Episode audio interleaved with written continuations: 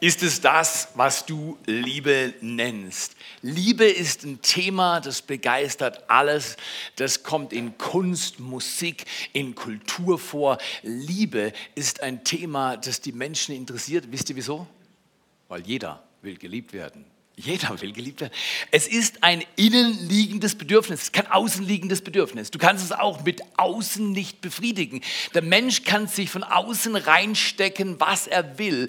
Er wird nicht zufrieden sein. Es ist die Liebe, die ein Mensch einem anderen Menschen gibt, die nach innen reinkommt und von innen nach außen wieder rauswirkt. Nichts in dieser Welt ist so befriedigend wie echte Liebe. Fakt ist, die Welt wäre eine bessere Welt, wenn mehr Menschen lieben würden. Aber offensichtlich ist das gar nicht so einfach. Wir haben diese Serie genannt, was du Liebe nennst. Und ich habe am Anfang gesagt, den Traumpartner zu finden, das sind doch alle interessiert. Die Singles sind, die sagen, wo, wie finde ich die richtige Person?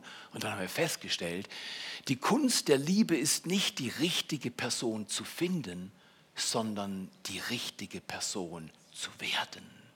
Wie werde ich zu der Person, die die Person sucht, die ich suche? Wie werde ich zu der Person, die die Person sucht, die ich suche? Jetzt kommt was zusammen.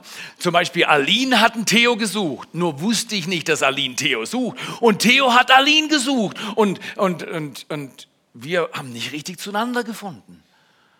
Und dann haben wir plötzlich gemerkt, es ist nicht das Gegenüber, das meine Bedürfnisse bedingungslos erfüllen kann, sondern es ist meine Entscheidung als Mensch geschaffen im Ebenbild Gottes, ein liebevoller Mensch zu sein. Und jetzt können Menschen zusammenkommen.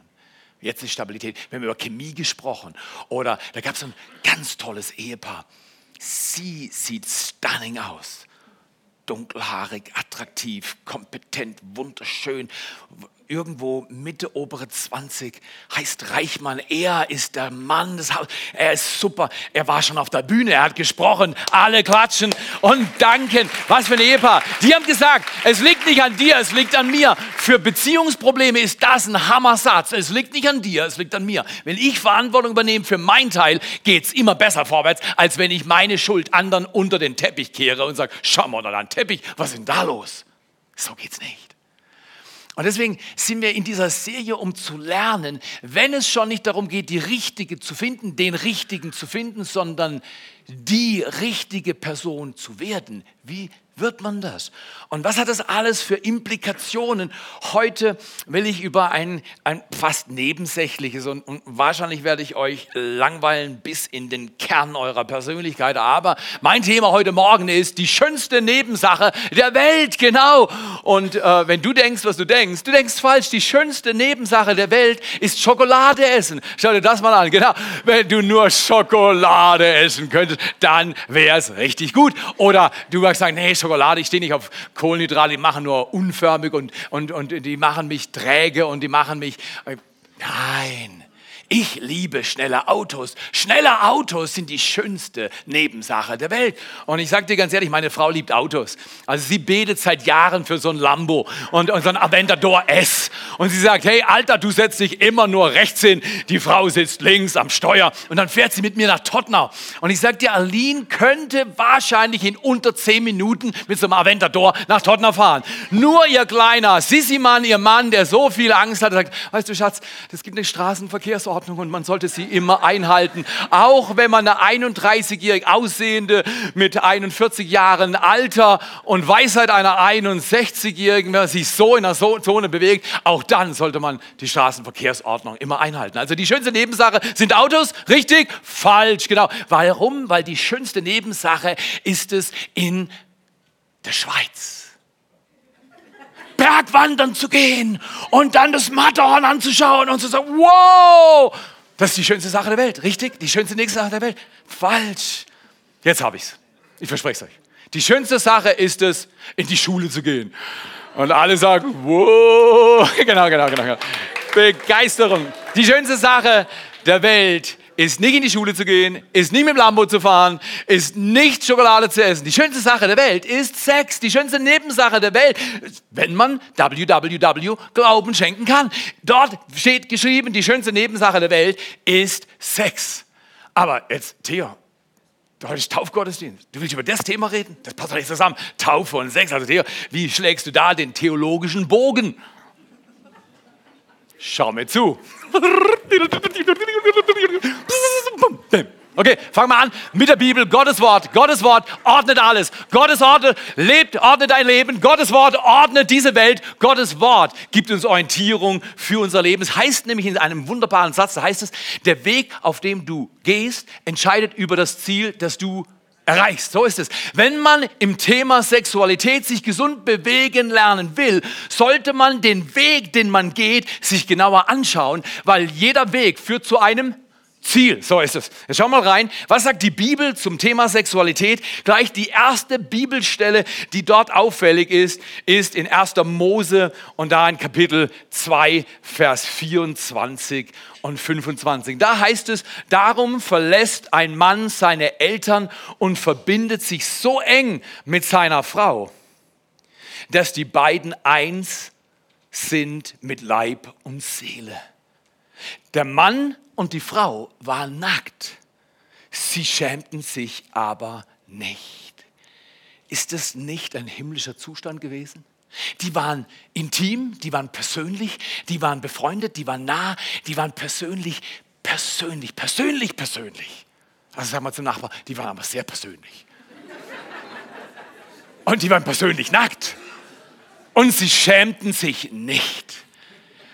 Wann hast du das letzte Mal der Empfinden gehabt, dass du keinen Grund hast, dich für irgendetwas, was du gesagt, getan oder veranlasst hast, dich nicht zu schämen? Ein Leben ohne Scham ist ein Leben voller Qualität. Wenn wir lernen wollen, gut zu leben, wollen wir lernen, gut zu lieben. Was heißt es, gut zu lieben. Da gibt es einen weiteren Vers und der hilft uns mit dem Thema Vision, weil für Sexualität braucht es eine Orientierung, weil wir sehen in einer super bunten, vielfältigen, darf ich das so sagen, verwirrend und orientierungslos erscheinenden Welt, was Sexualität angeht. Wenn wir nur daran denken, dass gewisse Menschen vorhaben, Kinder im Kindergartenalter zu befragen, zum Beispiel ein Mädchen, bist du dir sicher, dass du ein Mädchen bist? Oh, oder willst du eventuell ein Mann sein? Entschuldigung. Ich weiß nicht, ob ich es zu einfach mache, aber ich werde euch einen Text vorlesen aus der Bibel. Der stimmt für mich. Und ich glaube, der stimmt für diese Welt. Gott hat als Schöpfer Ordnung gegeben, eine Vision fürs Zusammenleben. Ich glaube an Freiheit in der Gesellschaft, aber ich glaube, Freiheit ist eine Gratwanderung. Man kann abrutschen Richtung Gesetzlichkeit und man kann abrutschen Richtung Gesetzlosigkeit und beide führen zu großen Schmerzen. Spießertum ist in jedem Fall nicht Christentum. Die zwei haben nichts miteinander zu tun. Und Kirche ist beglückend, befreiend und lebt authentisch und gibt ein Bild in unsere Generation, wenn sie Kirche ist nach dem Muster des Neuen Testaments, dass sich nicht entschuldigen muss für Kleinbürger, Kleinspießertum, sondern für beglückend, befreiendes, authentisches Leben, gemäß der Schöpfung Gottes. Und wenn du magst, kannst du dem Nachbarn tippen und sagen, hey, dafür klatschen wir. So ist es. Gott gibt Ordnungen, Gott hilft uns, unser Leben auf die Reihe zu bringen. Und Sprüche 29, Vers 18, da steht geschrieben, dass wenn keine Vision da ist, verwildert ein Volk.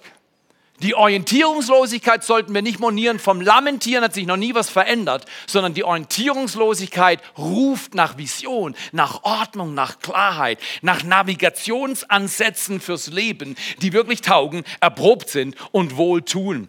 Dann heißt es wohl aber ihm, also wohl dem Volk, wohl der Sozialisation, wohl der Gruppe, wohl der Kirche, wohl der Familie, wohl dem Menschen, der Gottes Ordnung beachtet.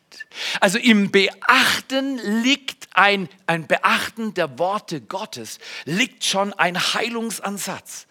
Manchmal reicht es, dass du nur und dass ich nur in der Bibel lese mit einem offenen Herz und sage, Gott, kannst du mir erklären, wie du dein Buch gedacht hast und was das für mein Leben bedeuten könnte und wie ich das in mein Leben integrieren kann. Kannst du mir helfen? In 1. Mose 1, Vers 27, und dann sind wir schon mit diesem Bild, wie könnte es sein, dass Sexualität was beglückend, befreiendes, authentisch, heilsames und geistliches ist und nicht das, was so oft in vielleicht deiner Welt, deinem Herzen, meinem Herzen, meinem Denken, unserem Denken, manchmal auch an Verworrenem ist. Sind wir uns sicher, sind wir uns einig. Heute Morgen red am besten ich über Sexualität aus einem persönlichen Kontext und nicht so allgemein die da, da draußen und überhaupt und sowieso, sondern es hat was mit dir und mit mir zu tun. Und was hat das zu tun und wie kann man das ordnen? In 1. Mose 1, Vers 26, 27, da steht, so schuf Gott den Menschen als sein Abbild. Ja, als Gottes Ebenbild. Er schuf ihn als Mann und als Frau. Ich weiß nicht, ob das für dich reicht. Für mich reicht es. Die Ordnung Gottes ist ein Mann und eine Frau. Bringst du die zusammen im Bund der Ehe, haben sie das Potenzial, aus dem Bund mehr zu machen, als in den Bund reingeht. Richtig oder falsch? Sag mal. Ja, ja, genau, genau. Das ist die Realität. Nicht alles ist einfach, was der Mensch tut, aber das, was Gott mit dem Menschen tut, wird immer schön. Und deswegen, man könnte sagen, Sex ist nicht, was du tust, Sex ist, wer du bist. Aber das hat sich auch nicht ganz ungefährlich, weil wenn man den ein bisschen aus dem Kontext nehmen will, dann könnte man alles Mögliche daraus interpretieren. Aber ich will Folgendes sagen, Sexualität hat mit Identität zu tun, weniger mit Praktiken weniger mit Websites, weniger mit Bildern, viel mehr mit Sein und Leben und mit Schöpfung. Ich weiß nicht, ob du dir das vorstellen kannst, aber auf einer Werbetafel, riesig großen Werbetafel an der Straße stand, das Leben ist kurz, hab eine Affäre. Ja, ja, genau. Und drunter stand eine eindeutige www-Seite, die, wenn du sie anklickst, dir sehr schnell verraten hätte, was die Seite für ein Ziel hatte, nämlich Menschen, die sexuelle Kontakte suchen, kostenfrei zu verbinden und ihnen die Affäre ihres Lebens zu geben. Ich weiß nicht, was du denkst zu dem Satz, das Leben ist kurz, hab eine Affäre. Ich fände vollkommen okay, das Leben ist kurz, trinken Red Bull. So, da, das ist okay, du kriegst Kalorien ohne Ende, aber ich sage dir, es bleibt sauber. Es bleibt halbwegs sauber. Und deswegen, wenn du ein Red Bull willst, nimm einen Red Bull. Zum Thema Affäre kann ich dir Folge sagen. Ich bin 31 Jahre dieses Jahr verheiratet und ich kann dir ein Geheimnis schon mal gleich über Sexualität am Anfang dieser Message weitergeben. Ich habe laufend Affären mit meiner Frau. Das ist gesund. Das ist heilsam. Das bringt Stimmung in die Bude. Und das hält für ein ganzes Leben und ist beglückend, authentisch und befreiend. Okay, aber schauen wir uns mal an, äh, wie ist es denn mit dem, mit dem Thema Sex? Die Kirchen haben, wenn man die Kirchengeschichte ein bisschen studiert, keinen außergewöhnlich guten Job mit dem Thema Sexualität gemacht. Wir halten es für außerordentlich wichtig, dass man über zum Beispiel manche Eltern sagen, hm, hm, hm, mit neun habe ich es verpasst. Mit elf habe ich es verpasst. Mit zwölf habe ich mich nicht getraut. Der hat mir schon gedroht. Mit 15 dachte ich, was soll ich jetzt sagen? Mit 19 kam mir plötzlich der Gedanke in den Sinn, ich sollte doch mal mit meinem Sohn über seine Sexualität reden. Zu spät. Wusstest du, dass nach einer Statistik auf einer deutschen Plattform geschrieben steht, dass Jugendliche im Alter zwischen neun und zwar signifikant, mehr als ein Drittel der Jugendliche zwischen neun und elf haben ihre ersten Kontakte mit pornografischen Bildmaterialien im Internet. Also eines schon mal sicher, wenn du Vater oder Mutter bist und du hast dein Kind mit fünf, fang an, ganz langsam über das Thema zu reden. Mit dem Fünfjährigen gehe ich noch nicht auf gewisse Details ein. Aber wenn ich mit dem 18-Jährigen, einer 18-Jährigen, über, weißt Mama und Papa, ja, mm, ja, äh, mm, ja, Papa, Mama, Mama, Papa, wenn Mama, Mama, weiß Mama, und Papa, äh, ja, Mama und Papa, äh, ja, dann kommt halt jemand noch raus. Äh, geh mal zum Nachbarn und sag, äh, das, das, das tut's nicht, das tut's nicht, das tut's nicht. Guck mal, überwind deine Scheu und erzähl deinen Kindern, dass sie nicht vom Storchen kamen. So, einer flog übers Kuckucksnest. Trupp, trupp, trupp. Das, das, der, der Ansatz, der geht nicht. Ähm, und zum Beispiel, wir haben unseren Sexual Sexualfrüherziehungsunterricht so gemacht, ich habe ein Booklet mit meiner Tochter übersetzt zum Thema Sexualität. Das war eine ideale Einladung mit ihr. Sie war damals 18 oder 19 über alle möglichen Sachen. genau, genau, genau. genau und, ich sag, und ich sag dir, wenn du das Buch anschauen willst, du würdest mich, wenn du mich jetzt magst, wenn ich dir sage, welches Booklet wir übersetzt haben, du wirst mich noch mehr bewundern, nachdem du weißt, was für ein Booklet wir übersetzt haben. Weil da waren ein paar Sachen drin, die musste man mit deiner Tochter besprechen, weißt du? Komm her. Freiheit und Reinheit ist durch nichts zu schlagen. Ich sage es nochmal. Freiheit und Reinheit ist durch nichts zu schlagen. Das Thema Sexualität ist von so viel Scheu und verborgenen Aktivitäten gezeichnet. Bei dir vielleicht und bei mir vielleicht. Weil jeder ist auf einer Reise mit seiner Sexualität. Wenn zu mir jemand kommt und sagt, ich habe alles im Griff, dann sage ich, weißt du was, du bist schon tot. Das ist alles, was ich dazu sagen kann. Ja? Oder du bist ein Lügner. Und deswegen, guck mal hier, lass uns doch langsam machen heute und mal in der Kirche zurücklehnen und genießerisch sagen, das finde ich toll. Wir dürfen über ein Thema reden, jemand anders redet darüber, ich höre zu und ich muss nicht mal was sagen. Genau, ich muss was sagen. Ich schwitze, du schwitzt nicht, genau. Okay, erstens, Gott ist für Sex, Gott liebt Sex und du fragst dich warum. Hammer, oder? Was für ein Statement. Gott ist für Sex, Oh Theo, was für eine Sexualtheologie nimmst du aus der Bibel? Genau die, die drin steht. Gott ist für Sex und Gott liebt Sex.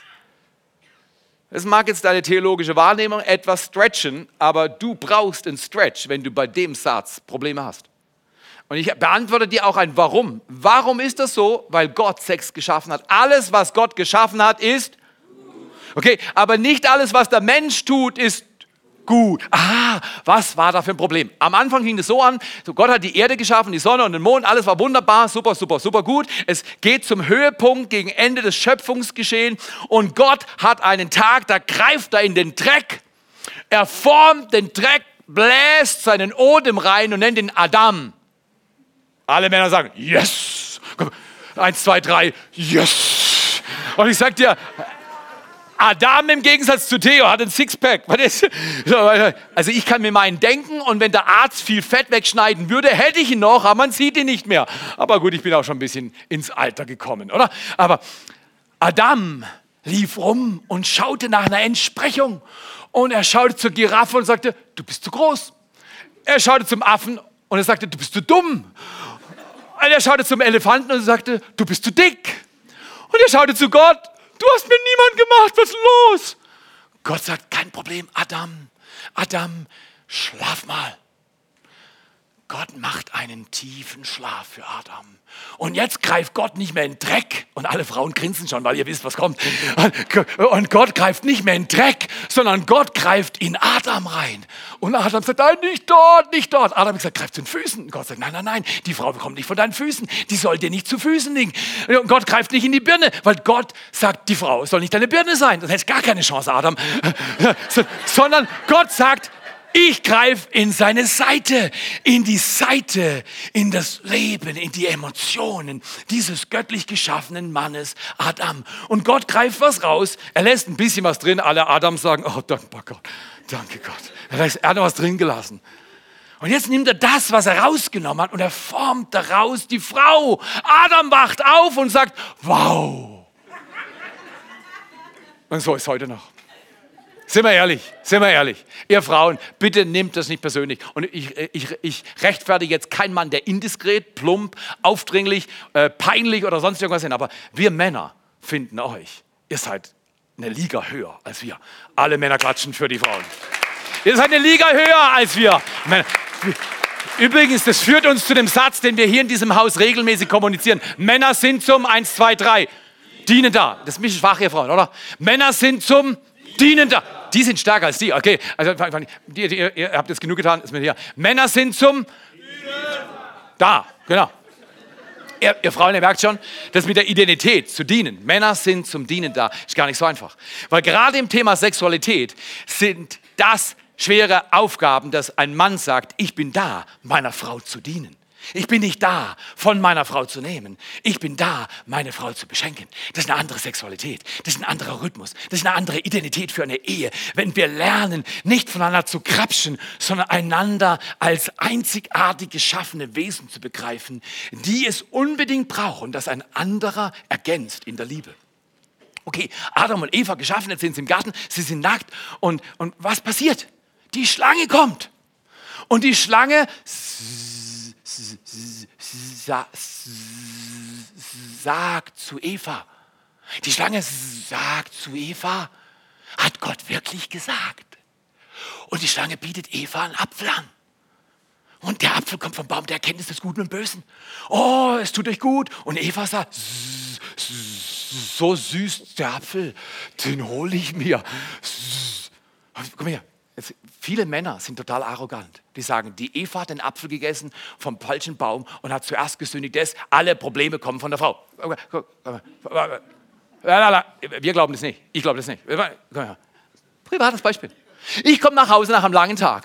Ich gehe hoch in unser Schlafzimmer und da sitzt meine Frau auf unserem riesigen King-Size-Wasserbett, Ehebett, nackt und isst einen Apfel. Was denkst du, was mache ich? Ich ziehe mich splitternackt aus und sage, Schatz, kann ich von dem Apfel was haben? Eigentlich meine ich, kann ich von dir was haben? So ist das. Hör auf, an Eva rumzudoktern, weil sie den Apfel zuerst in der Hand hatte. Und verstehe, sie haben zusammen gesündigt und zusammen ist das Bild Gottes im Mensch zerrissen. Und zusammen müssen sie zu Jesus Christus, dem Erlöser, Retter und Herrn dieser Kreation kommen. Und zusammen werden sie von diesem Schöpfer, Mann und Frau und ihre Kinder geheiligt, gereinigt und zu einer scheubefreiten Form der Sexualität und Identität als Menschen geführt. Und das ist auch nicht schlecht. Oh, come on. Man kann mal, man muss nicht, aber man kann mal auch ein bisschen Begeisterung in der Kirche leben. Okay, Thema Sexualität. Ich habe 30 Minuten, von daher, das Ding ist schon vorbei. Du sagst Amen, war gut, wir machen weiter. Ich habe noch was zu sagen. In dieser Welt gibt es drei Dinge, die man üblicherweise über Sex denkt. Das erste ist, alle machen es doch. Die Statistik sagt, dass ein Drittel oder mehr der deutschen Bevölkerung in ihrem Sexualleben irgendwo im Schnitt zwischen 10 und 20 Partner haben. Das ist viel. Ich muss ganz ehrlich sagen, ich bin ein sexuell relativ unerfahrener Mann, obwohl ich 30 Jahre plus verheiratet bin. Eine Frau. Seit Anfang und nicht mehr. Ja, Theo, hast du keine Erfahrung gesammelt? Hm, warte mal, bis ich fertig bin hier. Ich habe dir vorhin gesagt, ich habe regelmäßige Affären mit meiner Frau. Und ich bereue sie nie, wenn sie fertig sind. Und ich habe schon die nächste Affäre im Sinn, wenn die eine fertig ist. Bin ich deutlich genug? Und meine Frau ist Champions League Beste. Ihren Mann alle Weihnachtsbaumlichter anzuzünden, die er hat. Deutlicher muss ich es nicht formulieren. Und äh, wollt ihr eine kleine Studie von Esther Perel hören? Esther Perel ist eine der hervorragendsten, ich, ich stimme nicht mit manchen Moralansätzen überein, die sie äh, propagiert, aber das ist ja, ist ja unsere Welt. In jedem Fall ist sie eine hervorragende Paartherapeutin, die sagt, der Mann und die Frau haben tiefe, grundlegende Bedürfnisse. Und diese Bedürfnisse werden, wenn sie exklusiv wahrgenommen werden, und wenn man versteht, dass Sexualität nur ein Teil des menschlichen Lebens ist und versteht, und da hat sie von einem Psychologen gelernt, der heißt Robert Sternberg, und er sagt, es gibt eine Dreieckstheorie der Liebe. Vollkommene Liebe braucht Minimum drei Dinge. Erstens, da sind sich diese zwei Therapeuten einig, es braucht die kognitive Variante. Es braucht die Entscheidung zur Beziehung. Es braucht die Entscheidung zu sagen, ja, ich will dich und niemand anders, ich will dich und niemand anders, ich wähle dich mit allem, was ich bin und habe. Das ist die Entscheidungskomponente. Eine zweite Komponente, sagt Sternberg und auch Perel, die sagen, diese zweite Komponente ist die Komponente der Vertrautheit, der Intimität. Das ist die, das ist die nach der kognitiven, die emotionale Komponente einer Beziehung. Es braucht emotionale Verbundenheit. Ich sage dir, meine Frau sitzt nicht einfach mit dem Apfel nackt auf dem Bett und wartet, bis ihr Mann heimkommt. Es sei denn, sie hat mit ihrem Mann außerhalb des Betts noch was am Laufen. Guter Sex ist mehr als guter Sex. Es braucht diese Vertrautheit, diese Intimität, das Gespräch, die innere Verbundenheit, das sich anvertrauen können durch alle Phasen des Lebens in einer Ehe. Und dann sagt, sagen diese Spezialisten, braucht es noch einen dritten Aspekt. Der dritte Aspekt ist der der Leidenschaft. Okay, wir brauchen, das wäre der motivationale Aspekt einer Ehe. Wir haben das Kognitive, wir haben das Emotionale und wir haben die Motivation. Ich sage dir ganz ehrlich, ich bin voller Motivation. Jesus zu dienen und Kirche zu bauen.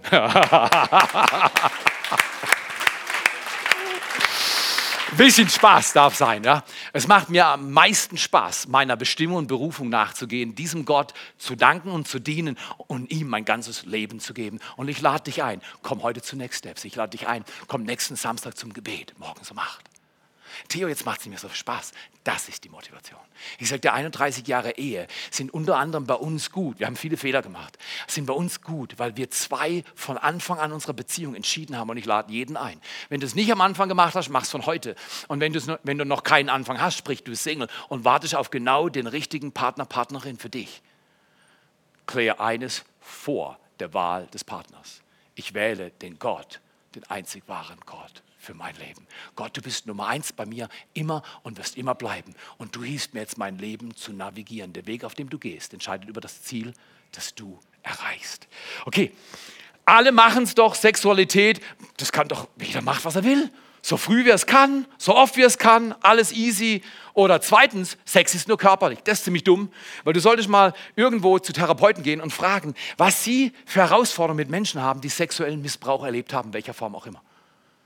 Spätestens nach einem Gespräch mit einem Therapeuten wirst du nie wieder sagen, Sex ist nur körperlich.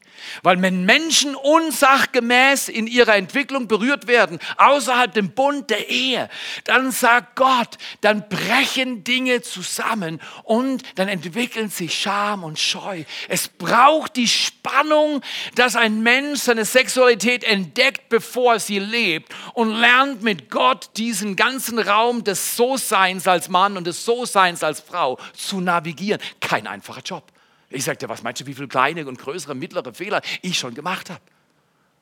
Das ist so, es bleibt nicht aus. Keiner von uns ist ohne Schuld. Aber Sex ist nur körperlich, ist eine ziemlich dumme Aussage. Oder noch eine, du musst es testen, bevor du es kaufst. Komisch, bin ich ein Auto? Beim Auto klarer Fall im nächsten Jahr, glaube ich, holen wir ein neues Auto. Und ich sage ich sag dir, es wird WWW, wird mir ermöglichen, welches ich kaufe. Aber ich werde es nicht von irgendjemand transportieren lassen. Ich gehe erst dorthin, setze mich dort rein. Und wenn ich es gefahren habe, dann sage ich, das Ding kaufe ich. Da ist genug Druck da. Bei mir muss immer der, die Rückwand des Sitzes muss genug auf meine Wirbel drücken. Hat der Chiropraktiker mir gesagt. Also ich fahre nur schnell, weil es therapeutisch gesehen gut ist. Okay. Ja. Das drückt die Wirbel in die richtige Stelle. Keine Rückenschmerzen mehr. Okay, das war ein anderes Thema. Du musst es testen, bevor du es kaufst. Da du kein Auto bist und ich kein Auto bin, muss man Sexualität nicht testen. Ich kann dir eine Erfahrung sagen von einem Mann. Ich kann mich erinnern, es war in den Anfang in den 90er Jahren, war ich in einer Kirche angestellt als Pfarrer in Fort McMurray, Alberta. Und nach dem Gottesdienst haben wir Gebet angeboten, äh, angeboten genau. Und ein Mann kam zu mir vor an die Bühne und riesig groß, wunderschön, der hatte Muskeln, ich hoffte damals noch Muskeln zu kriegen. Er sah aus wie aus dem Bilderbuch gezeichnet. Aber sein Blick könnte nicht Töter sein. Er hat mir erzählt von unzähligen Beziehungen mit unzähligen Frauen. Er sagt, ich weiß heute nicht mehr, wo ich bin, wer ich bin. Ich weiß nur, ich bin angetrieben von einem Verlangen, das nie zu befriedigen ist und ich bin am Ende meiner Weisheit. Kannst du mir helfen? Du musst es testen, bevor du es kaufst, ist dumm. Ich habe noch nie ein Paar gesehen, die zu mir kamen oder zu irgendjemand anders, den ich kenne, und gesagt, hey, wir haben unsere Sexualität vorher nicht getestet, jetzt sind wir 20 Jahre verheiratet, das ist Katastrophe. Aber ich habe schon viele Gespräche gehabt mit Menschen, die zu mir kamen und waren fünf Jahre verheiratet, zehn Jahre verheiratet oder 15 Jahre verheiratet und sagen, du weißt was, es wiederholt sich immer ein Rhythmus. Mein Mann sagt, er denkt an all die Frauen, mit denen er vorher zusammen war. Und für mich ist es brutal demütigend als Frau, während wir intim zusammen sind, dass er mir sagt, er denkt gerade an die. Was soll er machen? Wow. Versteht, was ich meine? Wir sind hier nicht in der Liga, zu sagen, hey, no sex before marriage. Wir glauben, dass es gut ist, Sex erst in der Ehe zu haben. Aber wir glauben das nicht, weil wir moralisch klein und spießig unterwegs sind, sondern wir glauben, dass es Ordnungen gibt für den Menschen und diese Ordnungen sind heilsam und beglückend.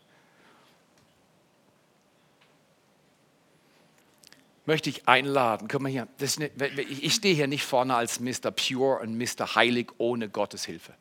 Ich stehe hier vorne als ein Mensch, der eigentlich aus einer Gebrochenheit von Gott abgeholt wurde und auf dem Weg der Heilung ist. Mehr kann ich dir nicht sagen. Ich bin auf dem Weg der Gesundung. Jesus Christus gesundet uns Menschen. Und C.S. Lewis hat mal gesagt, nimmst du Moral aus der Menschheitsgeschichte, dann nimmst du den Mensch aus der Menschheitsgeschichte. Es tut uns gut, wenn wir Orientierung finden zum Thema Sexualität und dabei in die Bibel schauen. Du magst jetzt trotzdem sagen, okay, das sind die drei Lügen, die werden durchaus praktiziert und es ist verwirrend und es ist herausfordernd. Aber Theo, warum Sex? Warum, warum Sex? Ich kann das erklären. Schau dir dieses Bild an. Der erste Grund für Sex ist Fortpflanzung. Das deutsche Wort finde ich nicht so passend. Ich finde das englische Wort viel besser. Das heißt Procreation. Da ist nämlich das drin, was der Mensch machen kann. Er ist im Bilde Gottes geschaffen und weil er im Bilde Gottes geschaffen ist, ist er auch schöpferisch. Das heißt, zwei Menschen, die zusammen sind, intim, die sich entschieden haben für den Bund der Ehe, intim sind, vertraut sind und eins werden körperlich haben das riesige Vorrecht, schöpferisch, kreativ aktiv zu werden. Und ein neues Leben kommt hervor. Und dieses neue Leben ist, sag mal, bäh, bäh, äh, dieses neue Leben ist Körper, Seele, Geist. Demnach können wir heute Morgen sagen, Sex ist auch geistlich. Das fährt jetzt in unsere Theologie ganz schräg rein eventuell, weil vielleicht ist unser Bild von Sexualität mit allem Möglichen gemischt und Scheu und Dunkelheit und Zwanghaftigkeit und Vorbehalten und, und vielleicht sogar Gewalt und Missbrauch. Sexualität im Sinne Gottes ist ein Spiel. Jesus sagt, wenn ihr nicht werdet wie die Kinder, Kinder sind in der Regel sorgenfrei und hoffentlich meistens angstfrei. Ein Paartherapeut hat gesagt, die Erotik ist der Sandkasten der Ehe. Die Erotik ist der Sandkasten der Paarbeziehung der Erwachsenen. Fortpflanzung ist das Erste. Und da heißt es in, in 1. Mose 28a, er segnete, Gott segnete sie und sprach, vermehrt euch und bevölkert die Erde. Gott hat uns ein Mandat gegeben, Menschen zu zeugen, nicht aus Lust, sondern aus tiefer Verbundenheit und Wertschätzung füreinander. Wenn ich eines bereue, dass ich vor 20 plus Jahren zu wenig Glauben hatte. Wir haben zwei Kinder, zwei hervorragende Kinder. Ich liebe sie. Wenn du sie nicht liebst, nicht schlimm, sie werden von mir und meiner Frau genug geliebt. Ich glaube, du magst sie auch. Aber in meinem und Alins Stammbuch sind elf Seiten drin gewesen und ich muss dir sagen, ich bin ein kleiner Versager. Es sind noch neun, neun Seiten frei geblieben. Aber ich habe jetzt Gespräch mit meinen Kindern. Genau, ja, okay. Sie haben ja auch irgendwann mal eine Möglichkeit. Die können ja nachholen, was der Vater versagt hat. Aber gut Ding braucht Weil.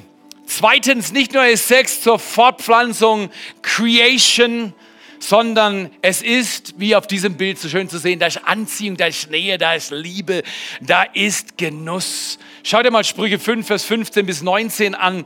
Da steht geschrieben unter dem Stichwort Genuss, Sexualität ist Genuss.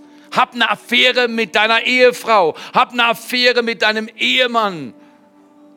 Freu dich doch, steht da, an deiner eigenen Frau. Ihre Liebe ist wie eine Quelle das stimmt, tausend Prozent. Aus der immer wieder frisches Wasser sprudelt. Willst du sie verlieren, weil du dich mit anderen einlässt? Das ist eine rhetorische Frage. Gott sagt nicht, lass die mit anderen ein. Er sagt, hey, Finger weg. Ein Bund, ein Leben, bis der Tod euch scheidet. Und alle so beglückend, so beglückend. Ich habe noch nie Kinder gesehen, die zu mir kamen und sagen, wir sind so dankbar, dass unsere Eltern fremdgegangen sind. Wir sind so dankbar, dass unsere Eltern viele, viele, viele Partner gewählt haben. Wir sind so dankbar, dass wir heute sehr verwirrt sind. Wir wissen gar nicht, wem wir Papa sagen sollen. Ich habe es noch nie erlebt. Ich, ich, will nicht zynisch sein. Ich will nicht zynisch sein. Ich persönlich glaube an große Freiheit, aber ich glaube, Sexualität hat eine Identität und die ist vom Schöpfer gemacht und die ist ein Mann und eine Frau. Und wir wollen gar nicht kleinlich oder engdenkend sein. Es ist einfach so. Dort ist Schutz. Ich sage nicht, dass dort alles gut läuft. Ich sage, dort ist Gottes Weg. Und dort dürfen wir auf der Reise sein. Beglückende Sexualität findet statt zwischen einem Mann und einer Frau, wenn sie sich entschieden haben, einander zu dienen, sich zu ehren und auf der Reise der Entdeckung mit Gott ihr Leben gestalten. Die allein soll ihre Liebe gehören, fährt der Sprücheschreiber fort. Mit keinem anderen sollst du sie teilen. Never in my life. Deine Quelle sei gesegnet, erfreue dich an der Frau deiner Jugend, bewundere ihre Schönheit und Anmut. Und danach, da gibt es so, so ein bisschen einen nicht mehr jugendfreien Satz, deswegen ich habe gedacht, das vertragt ihr nicht, aber ihr könnt es nachlesen. Vers 18, 19 wird richtig heftig. Aber da heißt es, äh, den, den, zweiten Teil äh, will ich euch erzählen. Du sollst taumeln in ihrer Liebe immer da. Ihr Männer, Hände hoch. Äh, nee, nee. Wer taumelt regelmäßig in der eigenen Ehe? Wenn du fällst, fällst du in ihre Arme. Wenn sie fällt im Taumeln in der Liebe, fällt sie in Arme ihres Mannes. Das ist ein guter Fall. So wollen wir fallen. Wir wollen uns einander anvertrauen und dieses Vertrauen in der Entwicklung unserer Liebesbeziehung wollen wir mit Ehre, Reinheit leben. Drittens und letztens, nicht nur ist Sexualität zur Fortpflanzung und Sexualität ist biblisch gesehen zum Genuss da, sondern Sexualität bringt unglaublichen Schutz. Da sind sich auch die Forscher heute sehr einig. Menschen, die in einem Bündnis leben und regelmäßig diese kognitive Variante des sich Verbindens erleben und die in einem Bündnis sind und Vertrautheit pflegen, Austausch, miteinander reden, die Emotionen und den Alltag miteinander auf den Tisch bringen und sich gegenseitig beschenken und immer wieder anfangen, wenn sich Dinge vielleicht nicht ideal bewegen und welche Beziehung ist immer ideal? Menschen, die solche Vertrautheit leben, geben sich auch, wenn sie miteinander intim sind, körperlich, einen unglaublichen Schutz. Unglaublich schützend. Meine Frau hat mich schon über Jahre so gut geschützt, so gut geschützt, dass ich nur ein Zeugnis habe. Vielleicht habe ich viele Fehler gemacht und sie vielleicht auch einen. Aber alle Fehler werden von Gott vergeben, wenn wir unser Herz aufmachen und diesen Jesus einladen. Er ist der beste Schützer. Er schützt uns. In 1. Korinther 7, Vers 3 bis 4 steht, der Mann soll seine Frau nicht vernachlässigen. Sehr oft kommen Menschen vor Gerichte, weil sie sich vernachlässigt haben. Das kann man vermeiden, indem man um Vergebung bittet für Vernachlässigung und das Verhalten neu steuert. Der Mann vernachlässige nicht seine Frau und die Frau soll sich ihrem Mann nicht entziehen. Der Kontext ist eindeutig, wie 1. Korinther 7 liest, Sexualität. Die Frau soll sich ihrem Mann nicht entziehen, der Mann soll sich der Frau, soll sie nicht vernachlässigen, denn weder die Frau noch der Mann dürfen eigenmächtig über ihren Körper verfügen, sie gehören einander. Was ein sensibles Miteinander. Ich würde nie hingehen und sagen, Aline, übrigens, wir haben jetzt eine Affäre. Du weißt doch, oder? Splitternackt mit dem Apfel. Das geht nicht. Entschuldigung, Sexualität kannst du nicht verfügen. Es ist ein Spiel. Zwei braucht es zum Spiel. Es braucht Muße, es braucht Beziehung, es braucht Vergebung, es braucht Gottes Wort, es braucht den Heiligen Geist, es braucht Fürsprecher. Der Heilige Geist ist der Fürsprecher. Er hilft uns, Beziehung zu leben. Ich will schließen mit einem wunderbaren Satz. Die Kunst einer beglückenden Beziehung oder die Kunst, eine beglückende Beziehung zu leben, ist die Kunst, die Faszination für den anderen wach zu halten die Faszination wachzuhalten. Ich schließe mit folgendem Sachverhalt aus dem Dritten Reich, aus den Camps, den Konzentrationslagern der Nazis, kamen 15.000 Juden, die den Holocaust überlebt hatten. Und die sind nach Antwerpen gezogen. Und eine Frau, die aus diesen Familien stammt, das sagte, in diesen, in diesen Regionen, wo sie dann in Antwerpen gelebt haben, kamen aus dem Osten des Reiches, kamen zwei Gruppen von Juden. Die einen, die nicht gestorben waren und die anderen, die zum Leben erwachten. Ich liebe diese Formulierung. Wenn du Leid erlebt hast, wenn du Dinge getan hast in deinem Leben, wo du heute sagen würdest, ich bin gar nicht stolz, dass ich es getan habe, dass ich es gedacht habe, dass ich es gesehen habe. Wir sind alle zerbrochen. Wir sind alle wie durch einen Holocaust gegangen. Wir sind alle durch Erfahrungen gegangen, die subideal waren. Also ich in jedem Fall. Mein Vater war weg, als ich acht war. Und zwar nicht, weil er irgendwo sonst wo war, sondern er war nicht mehr auf dieser Erde. Er ist gestorben. Ein Teil meiner verwirrten Sexualität damals, und ich bin gut auf dem Weg, war die Vaterlosigkeit, hat ein extrem starkes Trostbedürfnis in mir ausgelöst, das ich in jungen Jahren an den falschen Stellen befriedigt habe. Oh, ist das befreiend zu sagen, Gott hat einen Weg für mich als Mann. Er hat einen Weg für meine Frau oder für dich. Und es ist ein Weg der Ordnung und der Heilung. Wenn du durch Zerbruch gegangen bist im Thema Sexualität, dann lade doch heute mit mir diesen Jesus ein.